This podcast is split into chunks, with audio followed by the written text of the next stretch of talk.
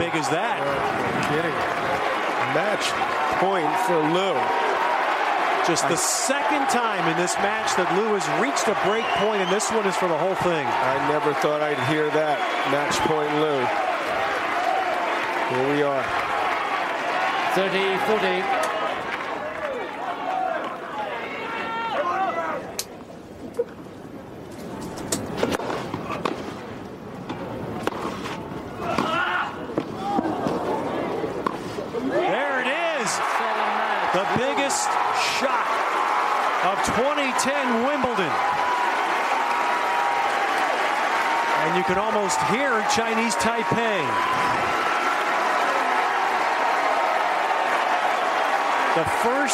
Asian man to be a quarterfinalist at a slam in 15 years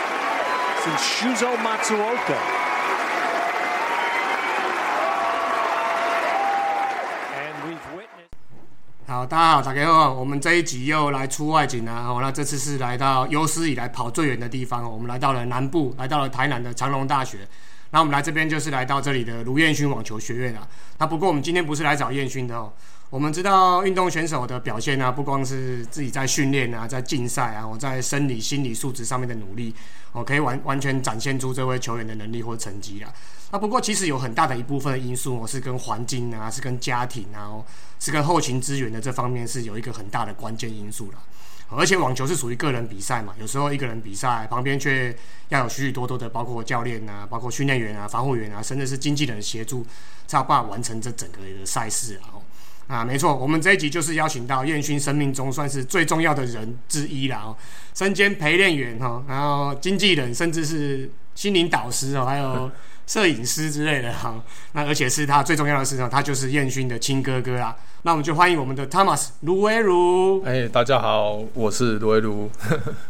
好，这边现在广告一下，因为之前彦勋有来参加过我们节目的录音的啦，然后在我们大叔野球五四三的主节目的第一百一十七集跟一百一十八集啊，那还没听的哦，可以去听一下啊，或是等这一集听完了哦，那再回去听听听威鲁这一集听完，再回去听燕勋的那两集啊。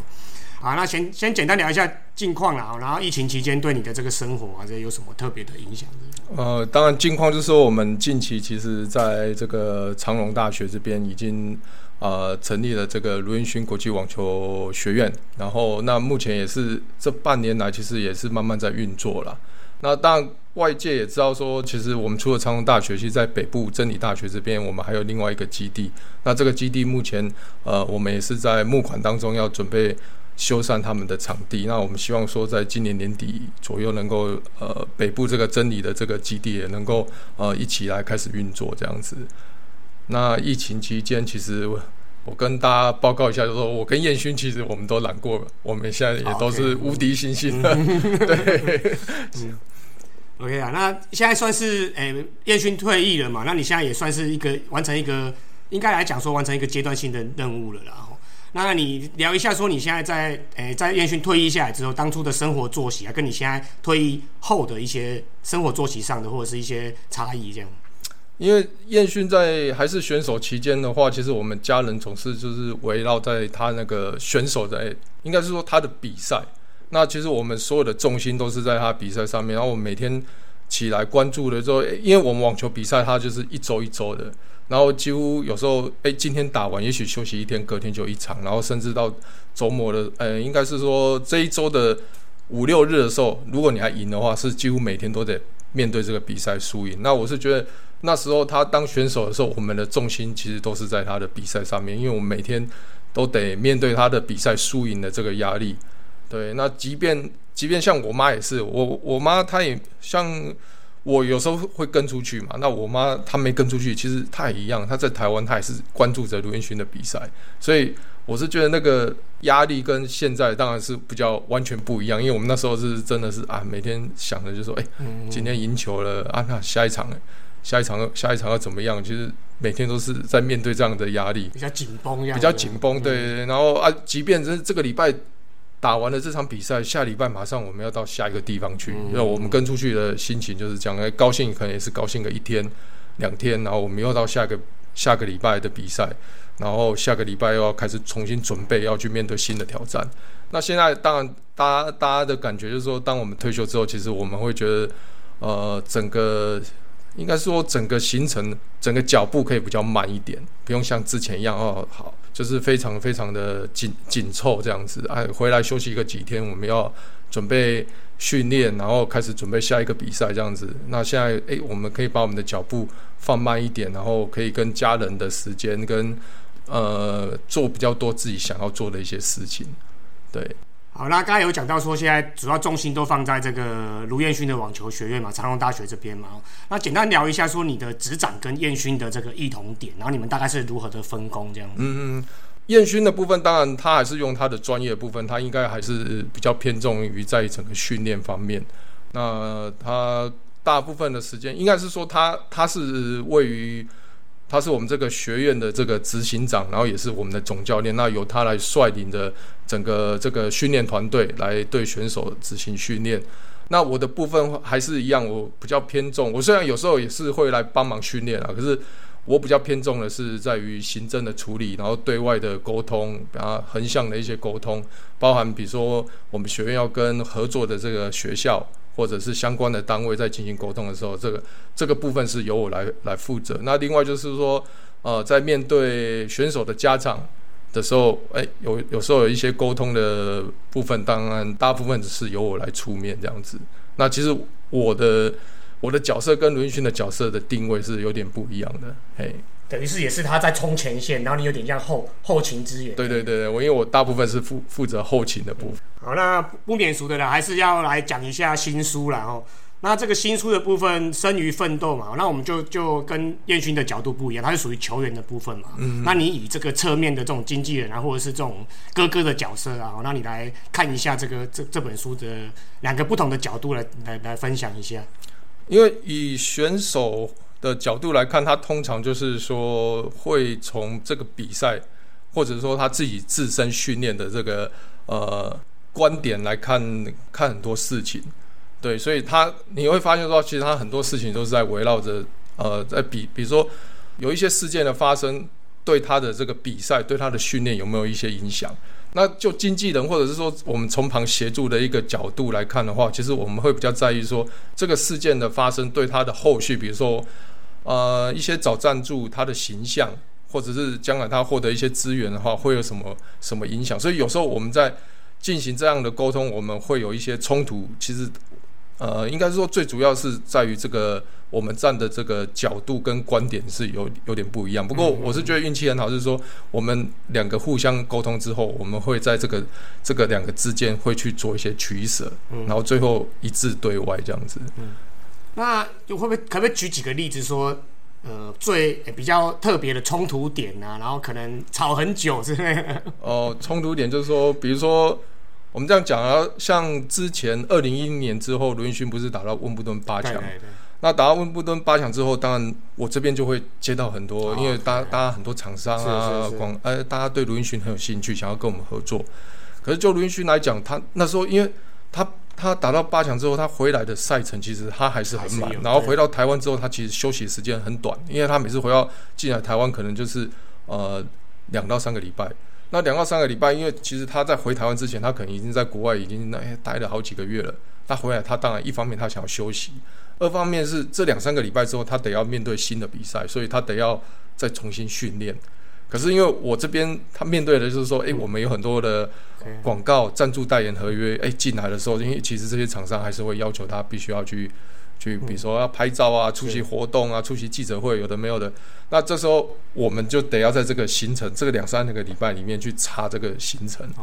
对，那那有时候运动员呢，本身就是算是一个外物了。对他辛苦，对他来讲，他会是一个，他会觉得是一个外物。可是对我来讲，说因为因为我们跟人家签了约，我们必须要尽一些义务，我们就必须要把这些工作完成。所以在那时候，我们常常为了这个，在怎么样安排行程上会有。很大的冲突是对这个我我就这个就是我讲的所谓的大家的角度跟角色不一样的时候，会会有的一些矛盾的地方。对，哦，这个经纪人跟运动选手这部分，前阵子才发生一个一个一个很大的新闻啊，就是美国职棒的部分。嗯，他想去他他 prefer 的方案跟经纪人 prefer 的方案不一样。就经纪人竟然以他就是。看报道，报道是经纪人以他自己的角度去帮球员去有点半推半就去决定的一件事情。嗯这件事情还闹闹蛮大的，所以有时候这经纪人的角度跟运动员本身真的有时候是稍微有时候会有些对，那我是觉得说，我们因为我们刚好是兄弟，所以我们在沟通某些事情是比较可以直接讲的。是是是，那你如果面对外人，像有时候，其实彦勋他在国外还有一个国际的经纪人，就是在德国那边。那有时候在沟通一些事情，当然因为再怎么样他还是外面的人，那当然我们还是可以后来很 close 去解决。可是相较之下，因为家人的关系，所以是我们在很多事情在沟通上面会比较有效率一点。而且至少你们是家人，共同的目标是一致的啦。对啊如，果是外面私情的，他可能还有佣金啊，还有其他的一些考量，有可能会有一点分歧。至少你们的方向是一致的啦。对对对对对对。OK，好，那既然讲到这个，你本来也是一个选手嘛，我、这个小小学啦，小学的 时候是选手，对。那很快的就回归到一般像我们一般传统的大部分的学生这样子啦。那只是这时候的心境转换啦，面对升学的升学的这种压力啊，那自己诶、有有没有什么特别要分跟大家分享的？呃，应该是这样讲，就是说我们家其实应该是在二三十年前，其实跟大大家大部分传统的家庭一样，大家都会认为说，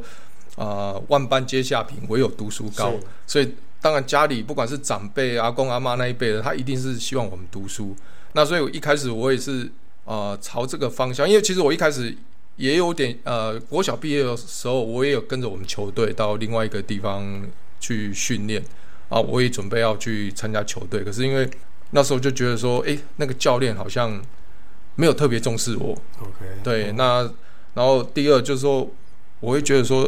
诶，为什么大家都会觉得说运动选手就是那种头脑简单、四肢发达？是是所以在那个当下，我就觉得说，那既然教练不是特别重视我，那我我就回来读书嘛。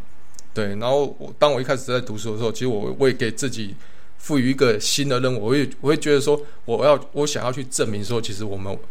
呃运动选手也是可以读书的，嗯不是说只是说我们要读与不读而已。是是是，这个我也感同身受了。对，那所以一开始其实我在国中的时候，其实我的成绩维持的都很好，我几乎都是班上大概第一名的，然后也是大家都全校前几名。可是好死不死，就不知道为什么那时候在考高中联考的时候，其实我有点失常，我没有考上前三志愿，然后跑到第四、第五志愿去了。嗯，对，然后后来可能因为这样子，然后我再加上那时候卢彦勋在要打球的时候，其实他他其实他是很想要打球，嗯，对，可是我爸当然一开始也是规划是说啊，他也是跟我一样，他高小毕后大概国小毕业就准哎，备他就准备要读书了。然后可是刚好碰到我高中联考好像没有考到我预期的前三志愿之后，我爸可能也也动了一个念，就是想说，哎、他他看我这样读书这么辛苦，然后最后可马下那年，他 最后没有到我预期的，那为什么不让彦勋去走走看啊？再加上彦勋他应该也常常讲说，他那时候有一些很很 激烈的手段在抗议，绝食什么之类的。对，所以在那个时间点，所以就让他去是让他去去朝职业选，呃，应该是说朝运动员专业的运动员专业运动员去。可是我是觉得说这个东西其实呃也没有，就是说也没有说一定是谁对谁错。那我也是觉得说，那也许在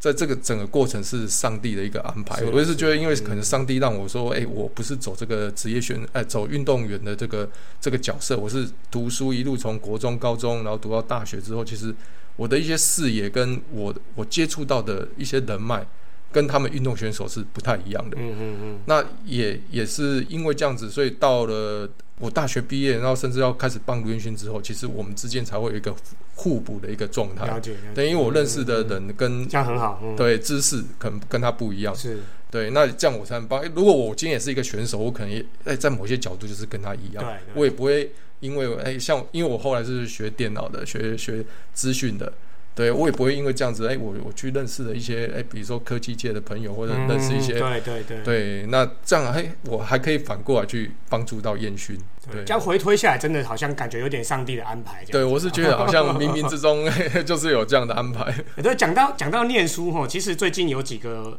冒出头的例子啊，像对刚开始选刚选秀，中华职棒刚选秀完了，有一个台大的蓝奕晨，对，他被那个那个魏权选到，嗯，对，所以第一个台大的职业选手。那去年其实有一个，前年去年就有一个交大的左投，对，哦，他是去统一当那个练习生，就是那个为球投手啊，他也有一点已经很接近职棒的等级，可是后来没有上。嗯哼，对，所以其实刚才讲到说，念书跟运动其实，在我们的观念里面，我们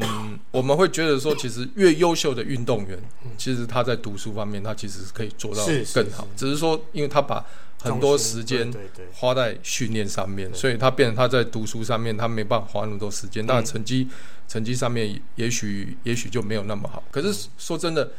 他就是因为他够聪明。所以只是他愿不愿意做这件事情。那如你如果真的书也读不好，球也打不好，那当然你的这个运动员的这个优秀的程度，可能就就就比较要打上问号。有时候人家说上帝是公平的啦，可能每一个分数都给你一点点一点点，看你要从从哪一项去加分上去啊。可能有些人运动六十分，念书六十分，那你决定往那一边走之后，他就七十八十一直加上去。对对对对。那有些人可能运动一百啊，读书零，那就真的没有办法。对，那讲到刚刚好讲到这个念书啦，我们我这边就刚好想到，其实那个威鲁其实也算是我的交大的学弟哦，对对，也是算工业工程所是吗？呃，我大其实我大学毕业，我有一一阵子在中央研究院服务啊，只是说那时候后来刚我好像跑去那边读了。我应该算是他们在职专班的啦。OK OK。对啊，我应该是工程技术与管理的。工工业技术与管理。对对对对，研究所这样子。OK OK。那我也我也代表交大打了三年的美主赛，为校争光。对对对。哦，那那刚才讲到经纪人跟那个跟运动员然后教练这个视角的差异啊。那可以简单举几个例子，呃，给告诉球迷们说，在球，因为我们都是算乡民嘛，算看转播的。那你们是实际上在现场有在帮球员去做一些决策或干嘛之类的。那你可以大概叙述几个例子，说我们选手啊、经纪人啊、教练啊这几个视角对于同一个 case 的解读的异同点。像像像最近棒球有出现一个例子啊，就是一个三垒选手滑垒回去，然后三垒手接到之后，钉鞋踩到他，嗯。的手，所以他很痛的离开，然后他用手套去摸到他，然后就出局了。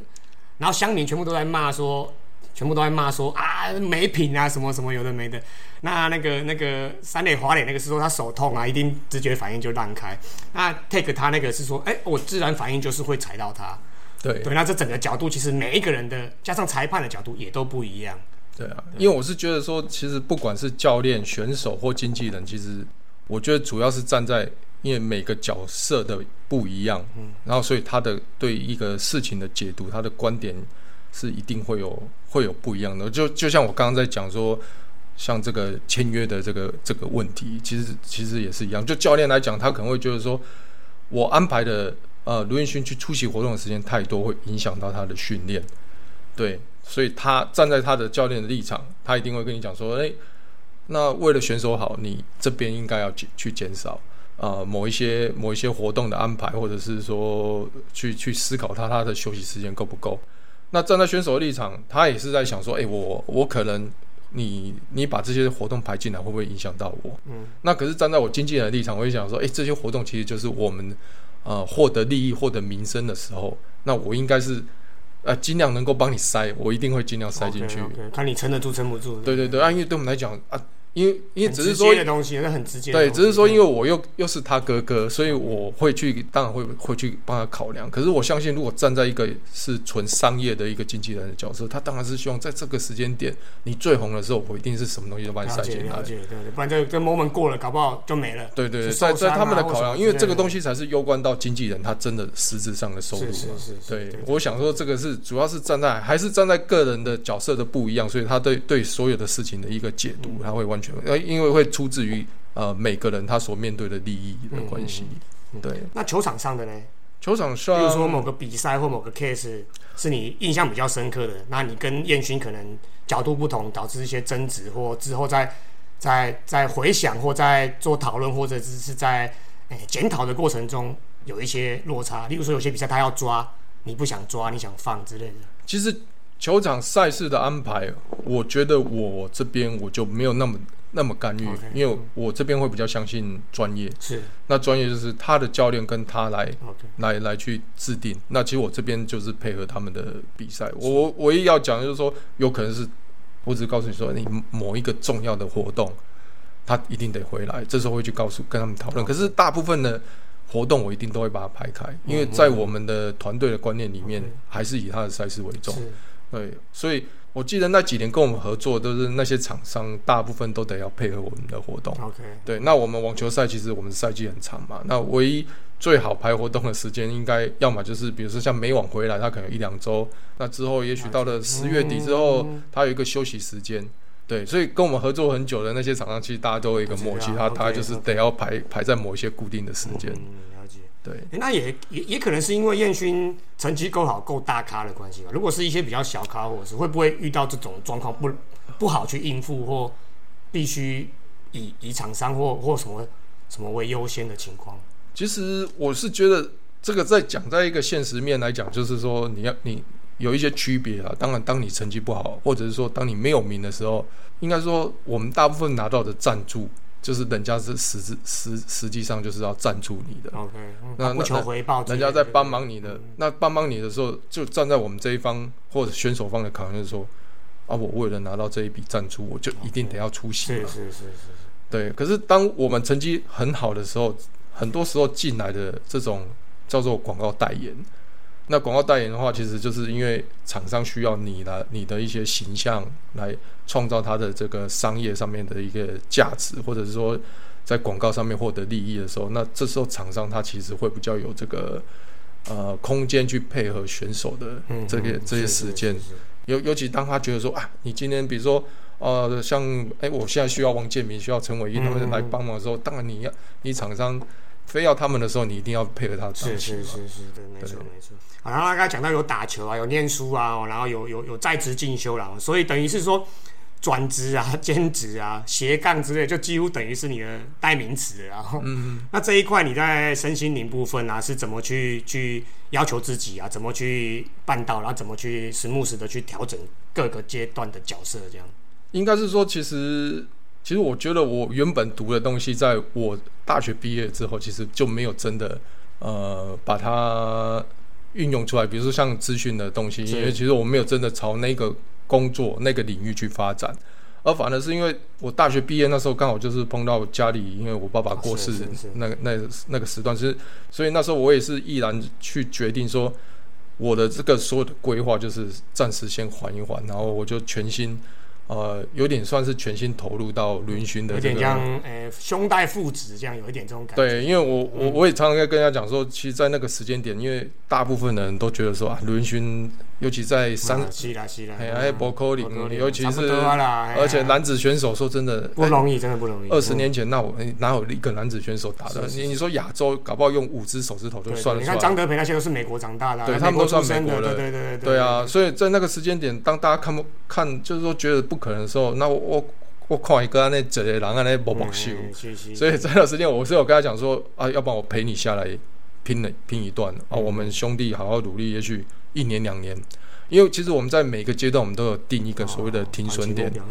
对，那你这个时间有达到，我们就继续；没有，哎，我觉得我们已经。努力过了，还是有一些科学的方法，就对了，不是说不是说傻料没龙。嗯，是啊，因为我 因为我是觉得说，你要是打了五六年啊，成绩都没有突破，永远都是在一千名，那我是觉得那打就没有。因为我现在在跟这些年轻的选手，我们也是这样跟他分享，我们要定一个目标，两年内也许两百名，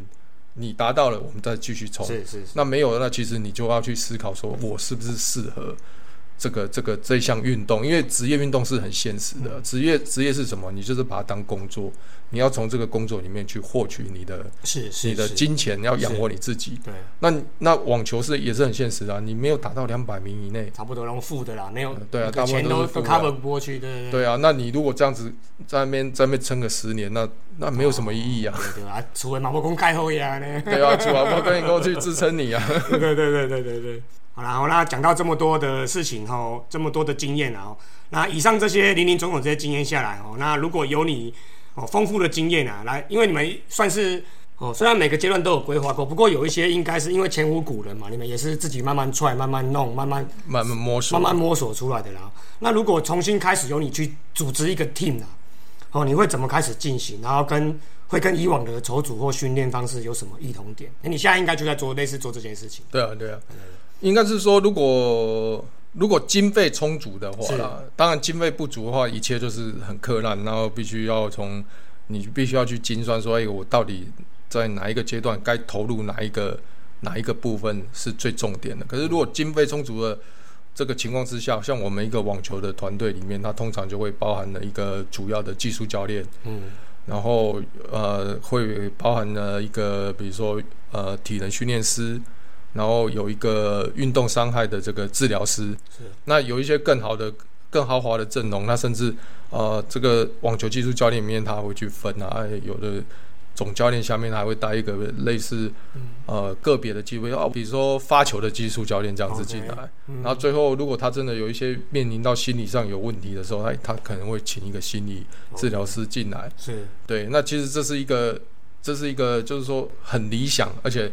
经费充足的一个情况之下，我们一个网球职业网球的一个专业团队。四大天王他们都是这样子，对对对对，而且他出来那个阵容都是很豪华的，每一个每一个那个专业的人员出来的薪水都很高。是对啊，只是说我们在这个整个过程，其实一般的选手他不太可能有这么充裕的经费，所以我们就必须要看看每个阶段所需要的呃重点。那当然，我是觉得初期一定是需要有可能有一个比较专业的一个网球教练能够跟着你陪着你去打拼。像我们初期也是，一开始我可我不可能去请到。呃，很贵的这个教练来，可是我们可能就是需要一个教练能够哎带着我们去吃苦耐劳，而且那个教练，我记得我们一开始的那个教练也是陪着我们，什么都帮我们做韩国的，嘛，对不对？对他什么都做啊，他可以帮我们按摩，对对对，因为我我印象他年纪大我们很多啊，可是刘云勋比完赛，他当然就是哦还在帮他哎全身做一个按摩放松，对，可是我相信。呃，现在很多你说那种四大天王的教练，他怎么可能去做这种事？他一定是要把它分开来。OK，对，然后所以我的意思是说，其实，在每一个阶段，你要聘请的教练跟团队，其实呃都有它不同的功能跟意义。是是对这个东西，我是觉得，当然以我们这边，我们是很乐意跟大家去做一些分享啊。是是是是。那所以所以简单简单讲一下，假设是现在一个世界顶级的，例如说前、嗯已经是前前十强的、前八强的人了，那他大概有哪些职位是他必须有的？那通常就是一个，讲大概讲一下。我们讲像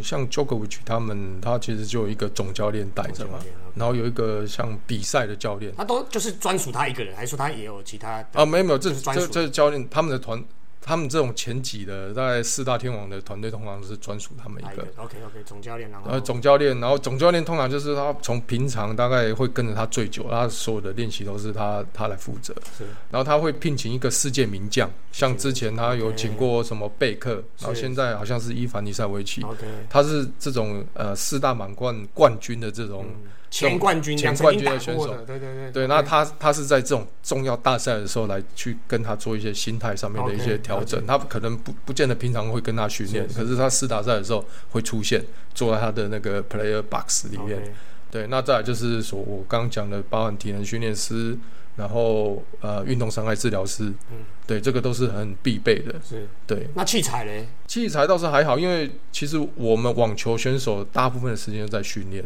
那像 Djokovic 他们这一群顶级的选手，他一定是参加很好、很很很大型的比赛。那大型的比赛，他他的所有的训练的东西其实都很充足，包含呃球场啊、体能训练室啊，他那个一定都是顶规的。嗯嗯嗯。所以就是其实你知道人员到，你就用他的东西就好了。可能说，可能说自己的平常在训练的时候就有自己的健身房、自己的训练中心，然后到当地去比赛的时候，那边还有配合的，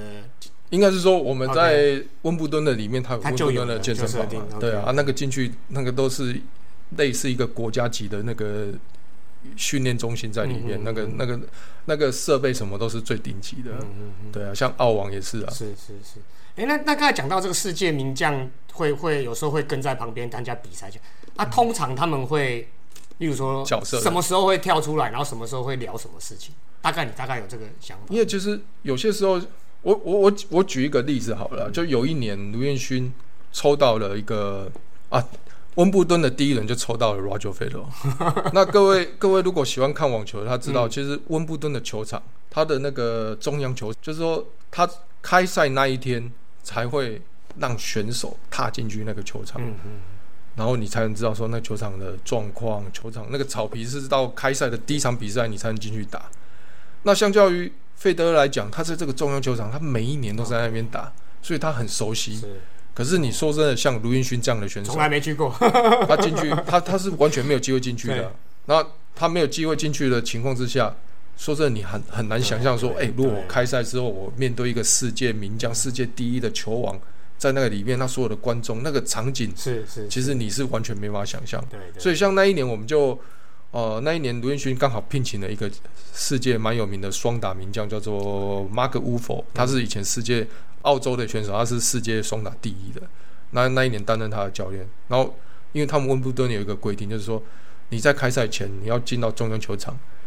啊，你你必须有一个身份，就是哎，你可能是前前八强、前冠军啊什么的，你就可以进去。所以那时候因为他的身份的关系，他就把卢彦勋带进去那个球场，然后那时候就是告诉他也，那你就站在这里面，在开赛开赛前一天，然后你站在里面，然后你去幻想着说，明天你面对费德勒的时候，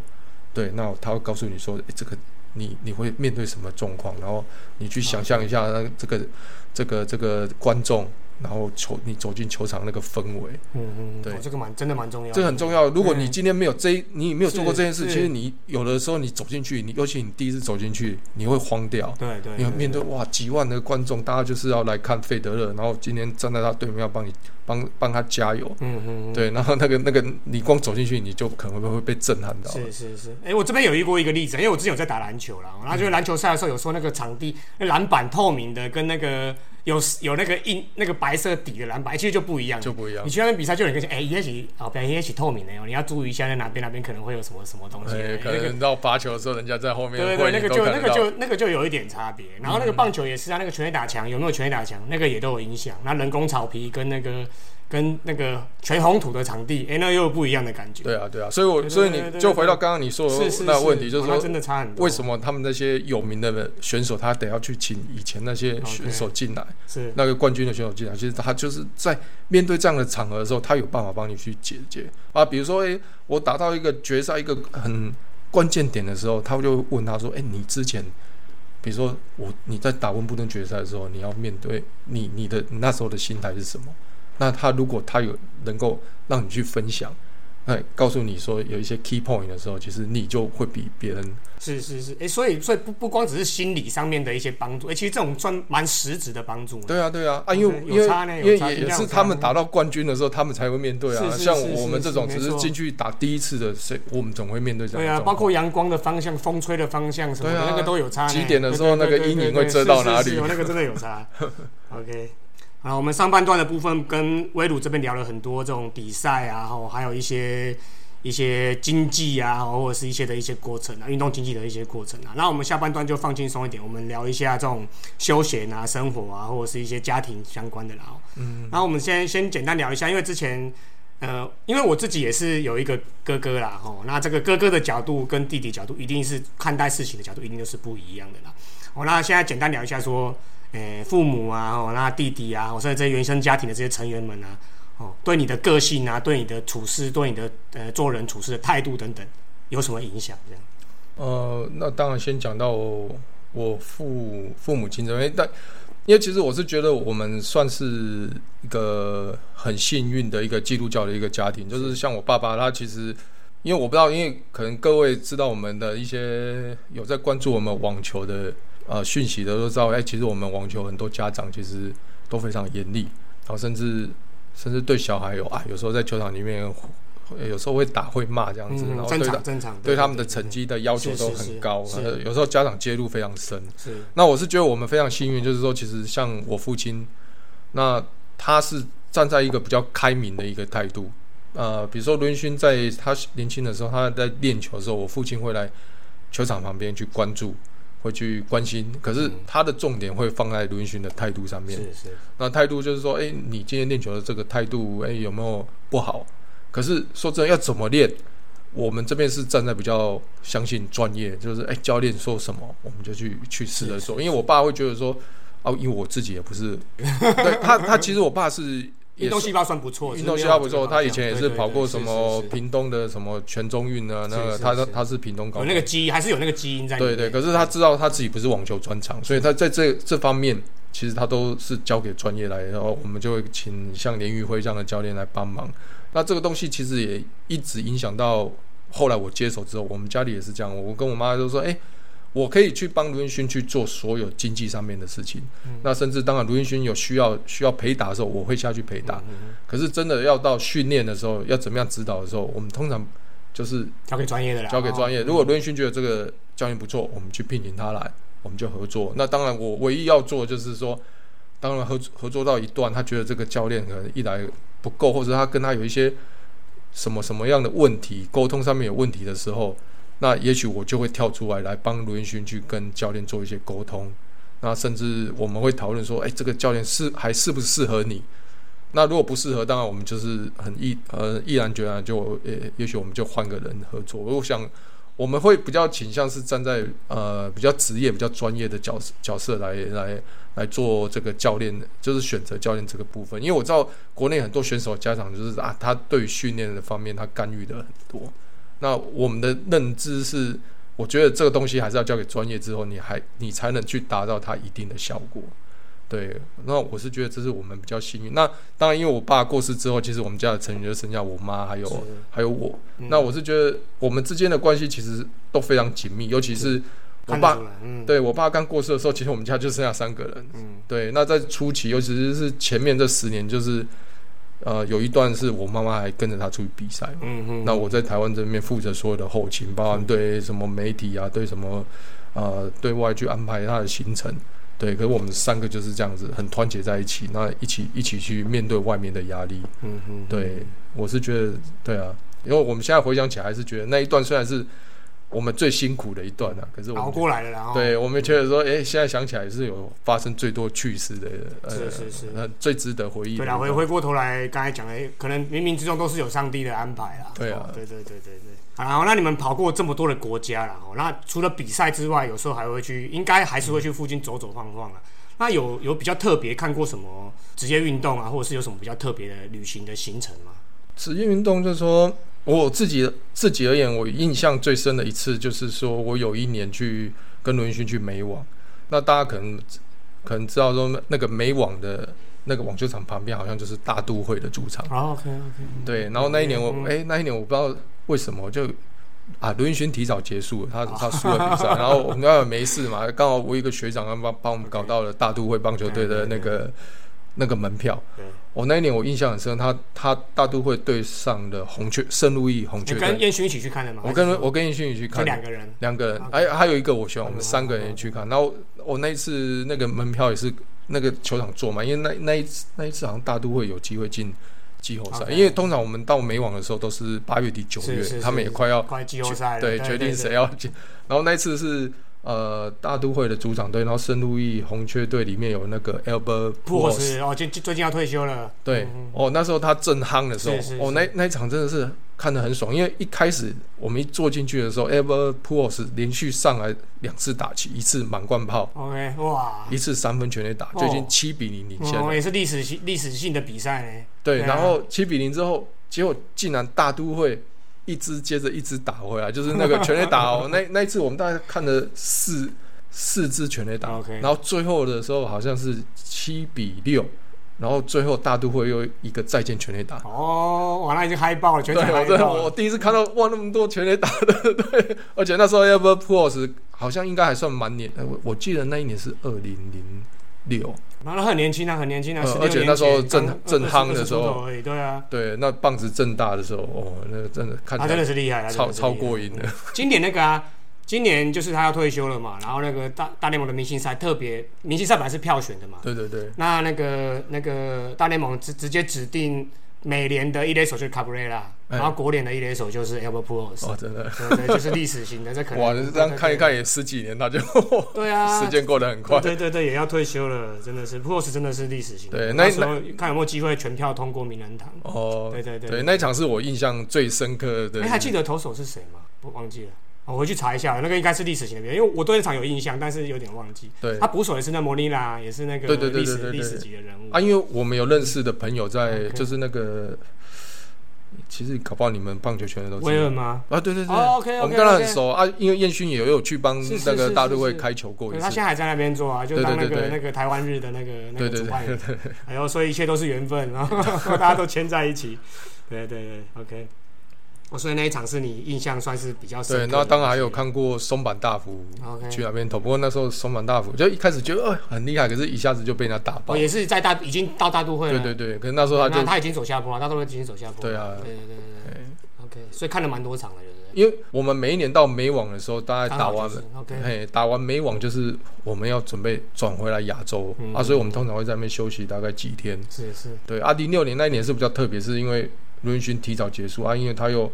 被那一年是他被跳蚤咬，哦，对对对，书里面有写，对他被跳蚤，因为我们那时候对我们那时候刚好在那边多训练了一段时间，所以我们在那边足足待了两个礼拜啊，所以哦，真的那一年是纽约，我就只差王建民那一场没有看到。嗯嗯嗯嗯，对，那时候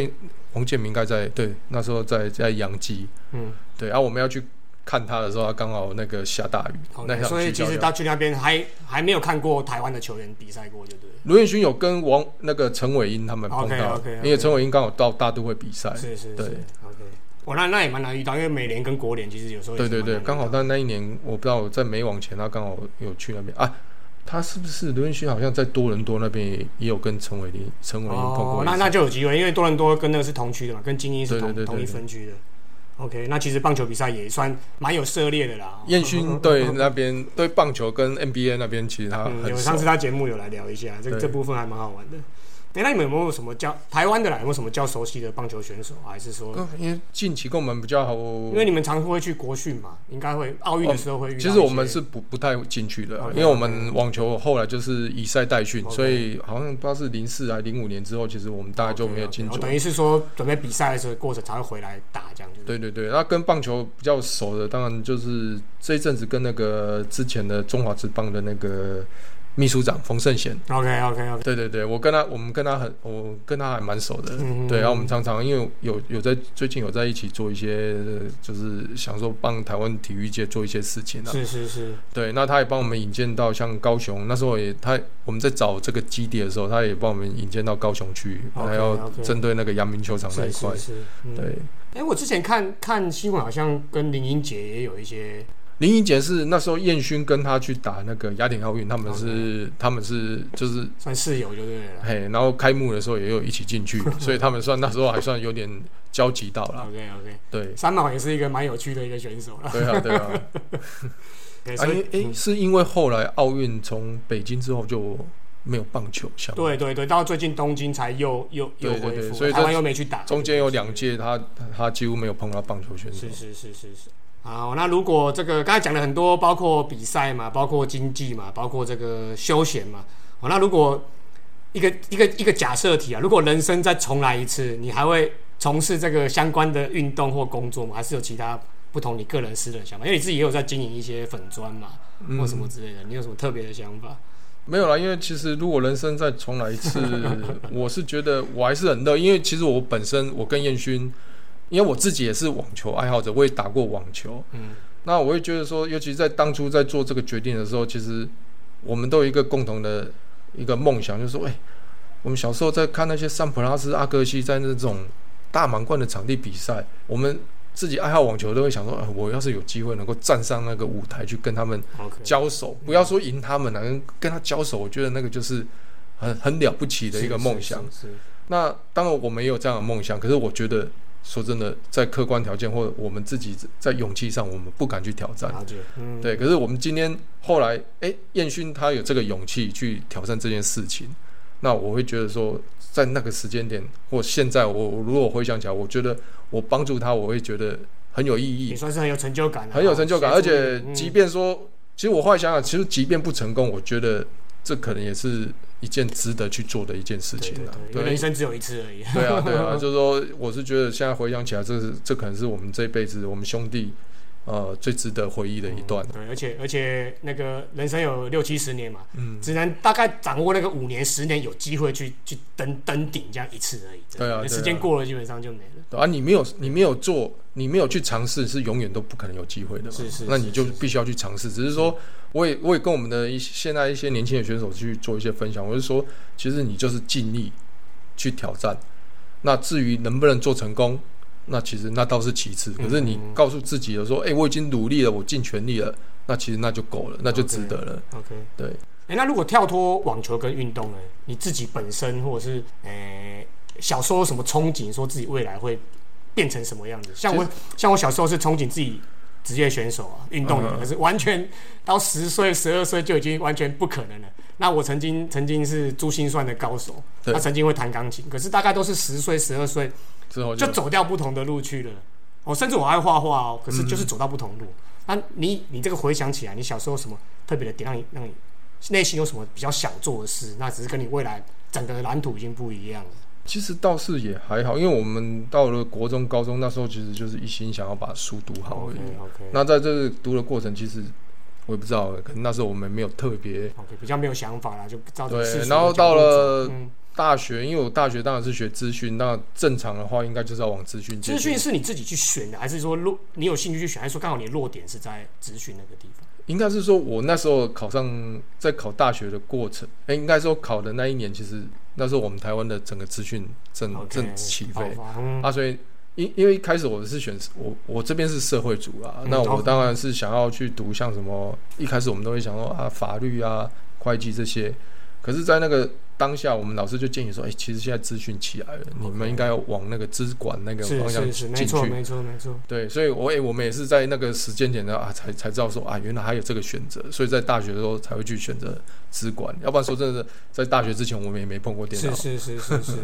OK。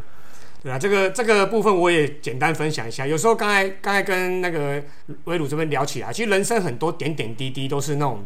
拼凑过来，或者是这种一个一个你你意想不到的事情啊。像我本身会读公公，我不是因为我有兴趣或挑到过，我是填错科系。哦，填错！我跟你一样，因为当初资讯爆炸，而且我们以前喜欢组那个主机板。嗯我，们那个年纪是喜，我们那个年代是光华商场、中华商场哦，对对对对，买主机板，然后几什么几几妹几几几 G 自在几自己在妹几妹，对自己在那边插，自己在那边组的。对对对，哦，然后荧幕什么从十十二寸啊几寸，然后那个硬碟软碟从那个三点多寸那种开始慢慢玩玩上来的。哦，所以我一开始也是想读资工，那再来就是电机电子，嗯然后再来就化工材料什么什么，就刚好成绩其实都可以上，只是刚好科系填错，志愿填错，所以调调到公公，那就一路读读读，就还读到研究所。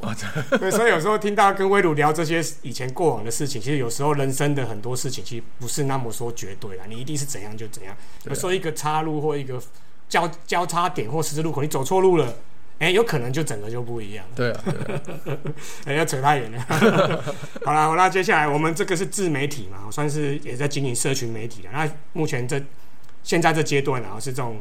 呃社群媒体非常发达、自媒体非常发达这个年代了。那你对这一块有什么特别看法吗？啊，未来有可能会加强这方面的一些宣传力道或干嘛的之类。当然说真的，因为我觉得这个是一个蛮新兴的东西啊。那当然，因为我自己是一个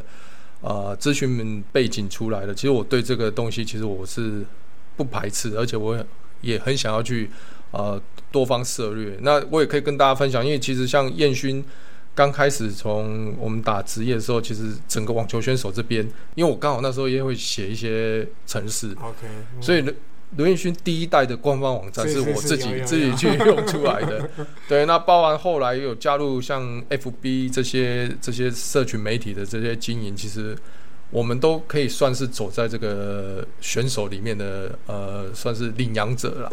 那当然，因为现在又又更新了，开始有什么自媒体、什么 Podcast 这些进来，YouTube 啊，哦，IG 啊，对对对，好多、哦。当然，坦白讲，坦白讲，我自己我自己觉得说，我后期因为有太多事情，因为有些事情我也是放给别人去去管理。那这个部分我涉猎的比较少一点。是是是，对，那我是觉得，也现在燕勋也退役下来，那慢慢我们也在经营这些这些所有的一些，不管是网球学校，我是觉得这个地方我可能会再重新去。去去研稍微研究一下，说他们这现现在这个年轻，现在这个世代年轻人，他们到底在玩什么？对对对。对我我我自己是很有兴趣啦，对是是是，所以那个如果那个网球学院是要走长的话，哦，这个应该是要这一块应该也是要补起来的啦，对啊对啊，当然，OK，，也许之后可以跟你们合作看看，应该很有机会啦，很有机会。对，只是我们目前也是属于跟你们当初一样银银弹不足的情况。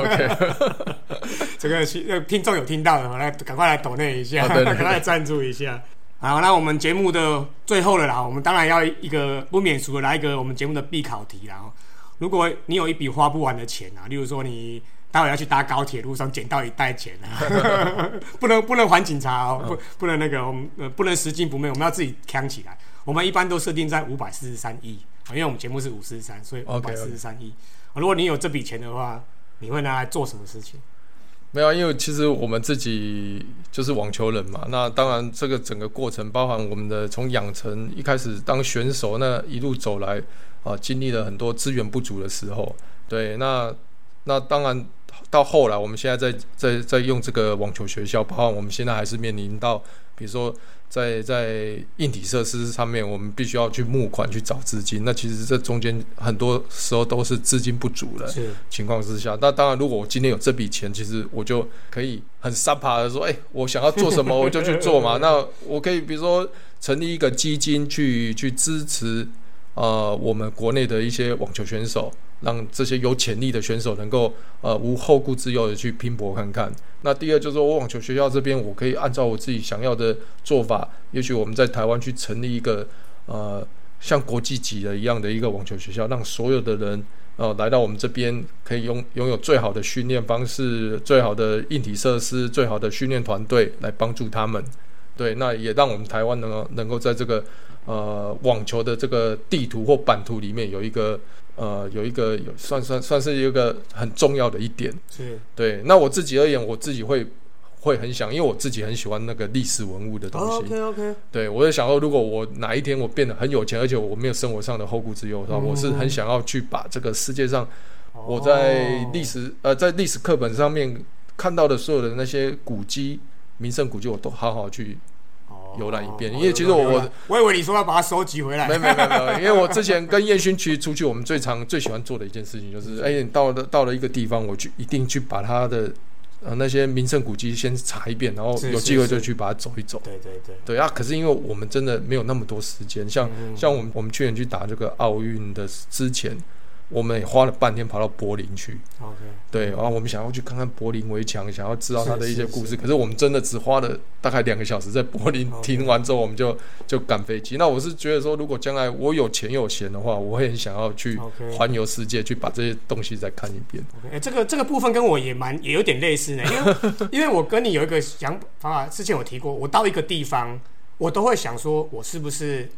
这辈子可能只会来这么对对对对，我我我真的也是这样想。因为我去出差，我有时候去大陆出差，然后我去珠海，我就想说，哎，去去那个澳门旅游塔逛一下，去玩一下高空弹跳，对对。然后去跑一下马拉松，哦，然后去深圳，哎，深圳我马拉松还真的跑过，哦对，就去那边，哎，刚好那边在办马拉松，就先报名。对，那例如说去东京，哎，去去去，我我有一次出差去南京，然后我去那个大屠杀那个遗迹那边，对对，去绕一下。对，所以我到每个地方，我也是可能就是像你一样那边去看一下，到底那边曾经发生过什么事，然后对那边风俗民情。因为真的后来过了几年下来，那真的是没有机会再去过的。对，我会你会发现很多地方，所以我其实我的我的概念也是跟你一样，我我都会，比如说那到那个地方，我就会抱着说啊，我搞不好这辈子最后一次来，所以我一定要好。如果只要有时间，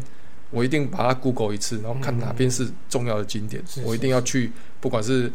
走马看花也好啦，可是我通常走马看花完之后，我会把维基百科再调出来，好好去读一遍。哎，其实蛮蛮类似的，因为有时候到一个地点，你对它不是那么熟悉，那后续再去去。对啊，对啊。啊，不过现在网络发达了，有时候现场查一下，边看边查，其实也可以查出不一样的感觉。哎，那那那举几个你现在最想去的前几名好了啦，全世界上。例如说，我们四大公开赛每个地方附近是不是有什么特别的？因为四大公开赛其实我大部分都算法国算去最少，可是那一次就是刘云勋开到那一年，我也几乎把法国都走遍。因为我 我的习惯是这样的，我不喜欢搭车，我是是，我去到一个地方，要么我就是跑用跑跑步的方式，差不多，对对对，对，然后每个景点都都 run 过一次。那那因为主要是我们这些大赛，它通常都是是在比较。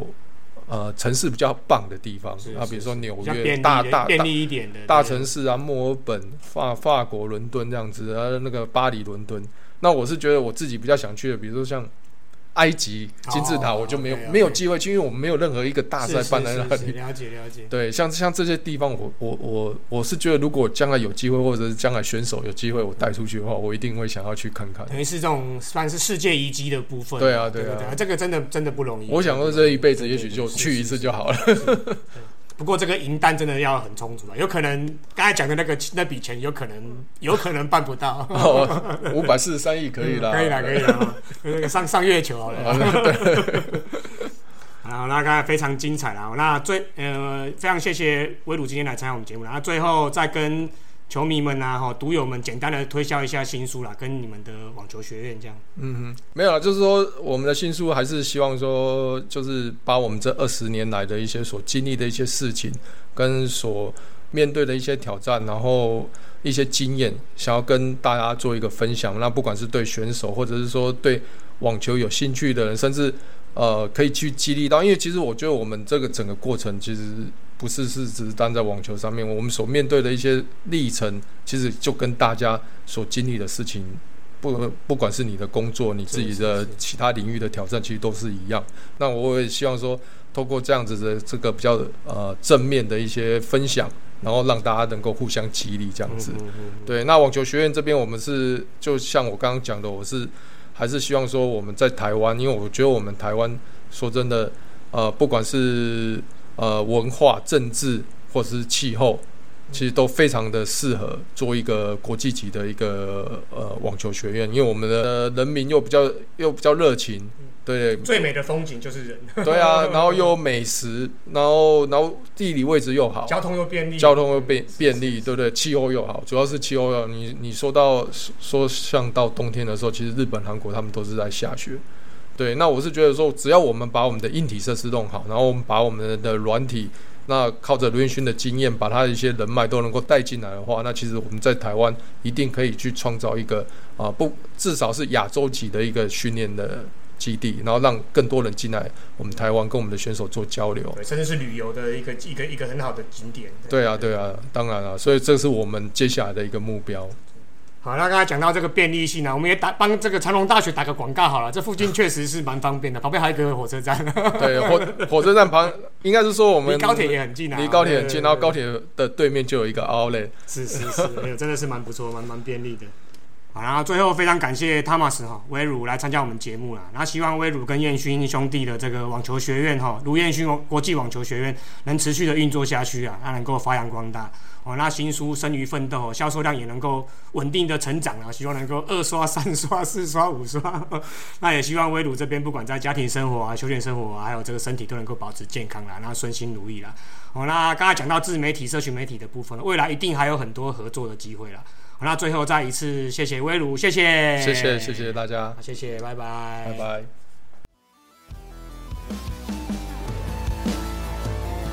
建勋追求的目标也是。我身为一个爱网球爱爱好者的一个梦想，